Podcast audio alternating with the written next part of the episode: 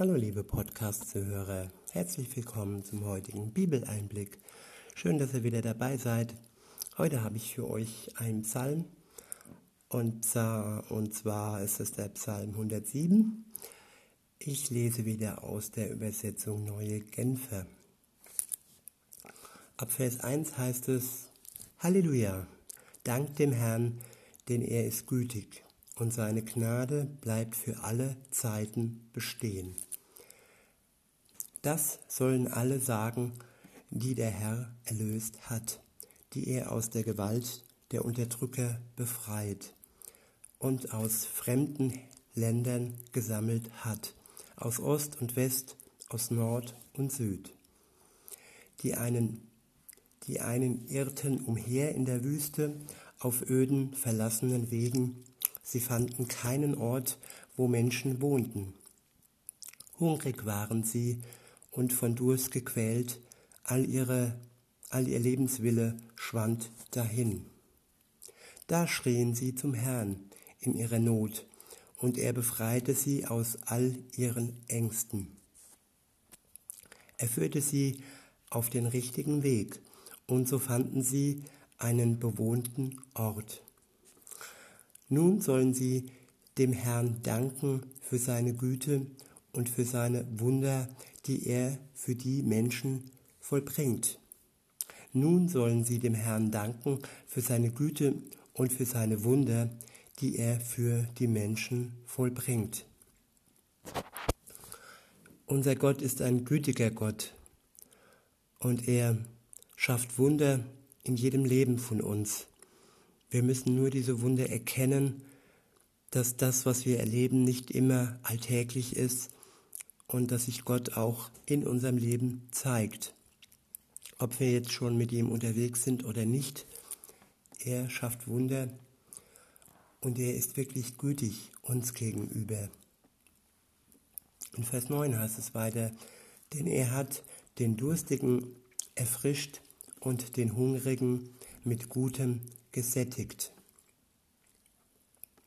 Andere mussten ihr Leben in Dunkelheit und Finsternis verbringen, von Leid gequält, in Ketten gefesselt. Denn sie hatten sich gegen Gottes Reden aufgelehnt und den, den Rat des Höchsten verächtlich ausgeschlagen. So demütigte er ihr stolzes Herz durch großes Elend. Sie kamen zu Fall und es gab niemand, der ihnen half.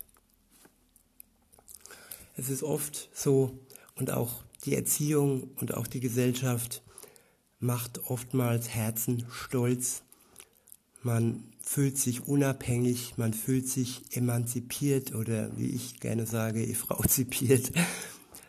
Auf jeden Fall fühlt man sich äh, stark und denkt, man kommt schon klar und man kommt auch schon ohne Gott klar. Und in einigen Fällen ist es dann so, dass Gott solche Menschen demütigt und dass sie dann Elend erfahren und zu Fall kommen und dann Zeiten, dass es dann Zeiten gibt, wo ihnen dann niemand hilft. Jesus hat selbst so eine Zeit erfahren, diese Stunden, wie er am Kreuz, wo er am Kreuz hang und niemand ihm geholfen hat und er dann sogar sagte, mein Gott, mein Gott, warum hast du mich verlassen? Und er hat auch dies gespürt, solche Zeiten der Verlassenheit und ist, ist insofern uns in nichts, in nichts äh, unterschieden. Er ist, er ist uns gleich. Er fühlt mit, auch in den Zeiten, wo wir uns verlassen fühlen. Wir sollten nur erkennen, dass auch wenn es schwere Zeiten sind, Zeiten sind, die uns Gott näher bringen wollen und die unser stolzes Herz etwas aufweichen und etwas, ja, für ihn bereiten wollen. Und wenn dann die Bereitschaft da ist, ihm die Hand zu reichen, dann wird er ganz sicher deine Hand annehmen und wird dir helfen. Er wird dir Frieden geben und er wird dich wieder glücklich machen und du wirst wieder freudig lachen können, auch wenn du vielleicht noch im Gefängnis sitzt. Die äußeren Umstände oder auch bestimmte Krankheiten und Behinderungen sind nicht immer entscheidend. Entscheidend ist wirklich, wie sieht es in deinem Herz aus? Und was dein Herz angeht, da kann Jesus wirklich einiges äh, bezwecken. Und ob dann auch noch körperliche Heilung folgt, das wird sich zeigen. Auf jeden Fall, nachdem du bekehrt bist, hast du einen neuen Körper sicher. Dieser erste Körper ist nur eine Hülle, nur ein Samen, der irgendwann aufgeht und der dich irgendwann ganz vollkommen macht. Aber weiter im Text, in Vers 13 heißt es, da schrien sie zum Herrn in ihrer Not, und er rettete sie aus all ihren Ängsten. Das ist der Schritt.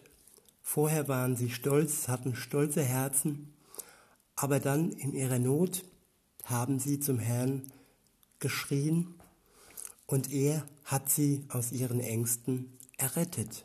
Und er möchte auch uns aus unseren Ängsten erretten. Wir müssen nur zu ihm schreien und geduldig harren, bis er dann antwortet. In Vers 14 heißt es, er führte sie heraus aus Dunkelheit und Finsternis, und ihre Fesseln zerriss er. Nun sollen sie dem Herrn danken für seine Güte und für seine Wunder, die er für die Menschen vollbringt.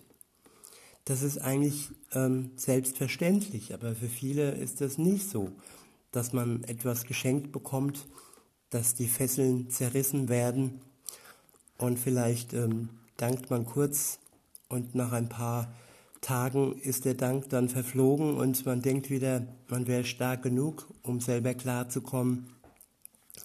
Aber wir sollten Gott täglich danken dafür, was er uns schenkt.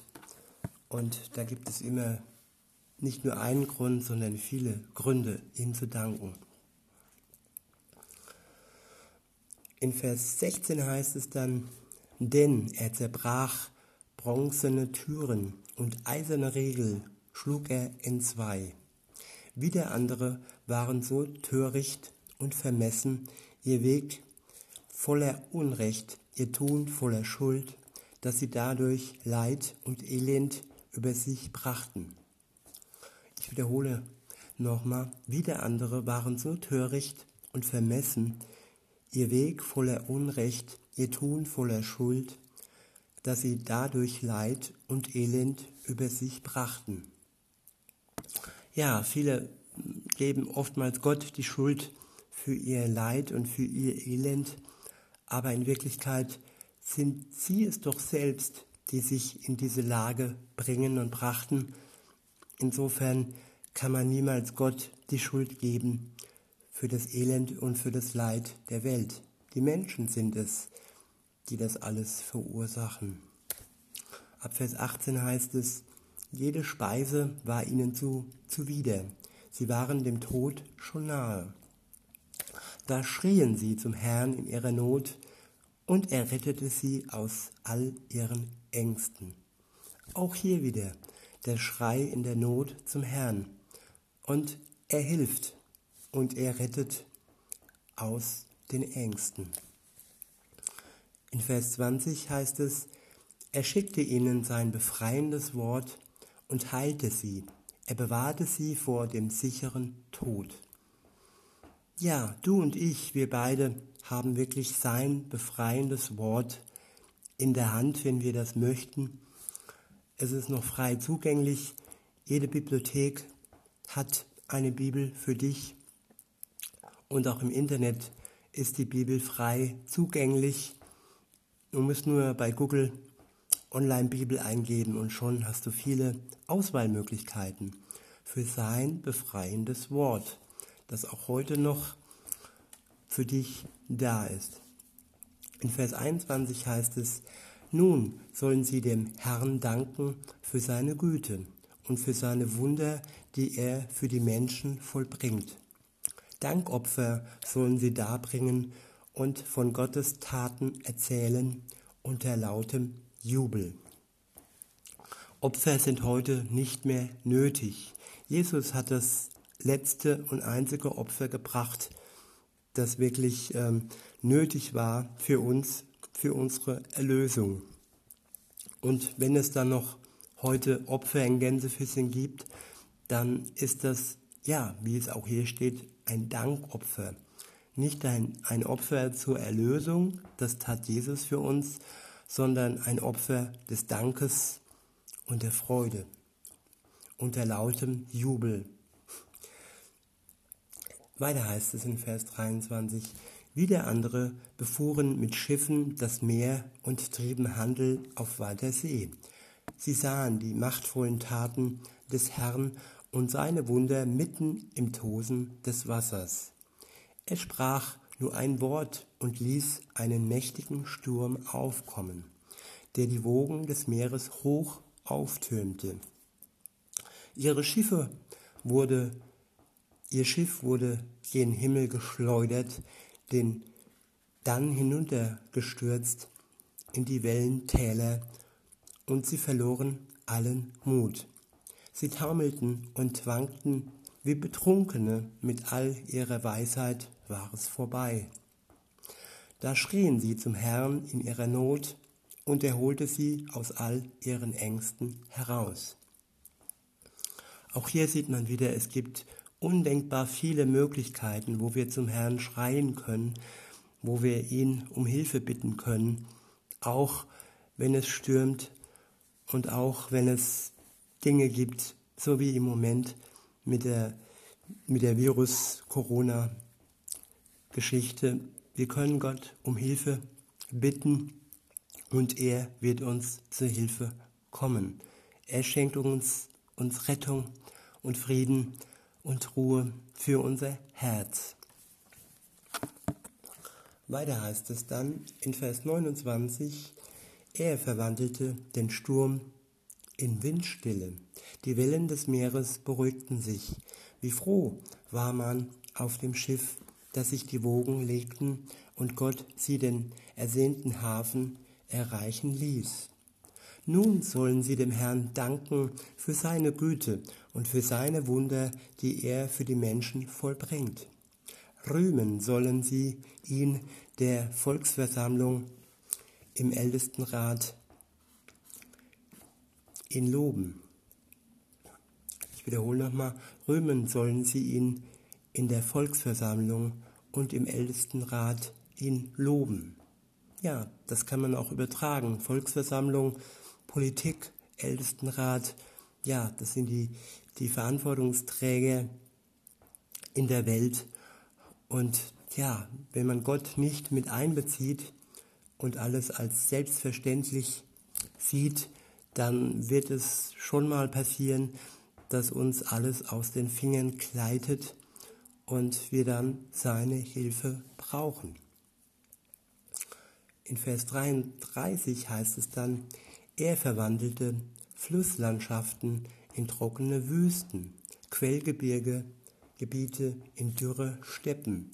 Fruchtbares Land machte er zur Salzwüste wegen der Bosheit derer, die dort wohnten.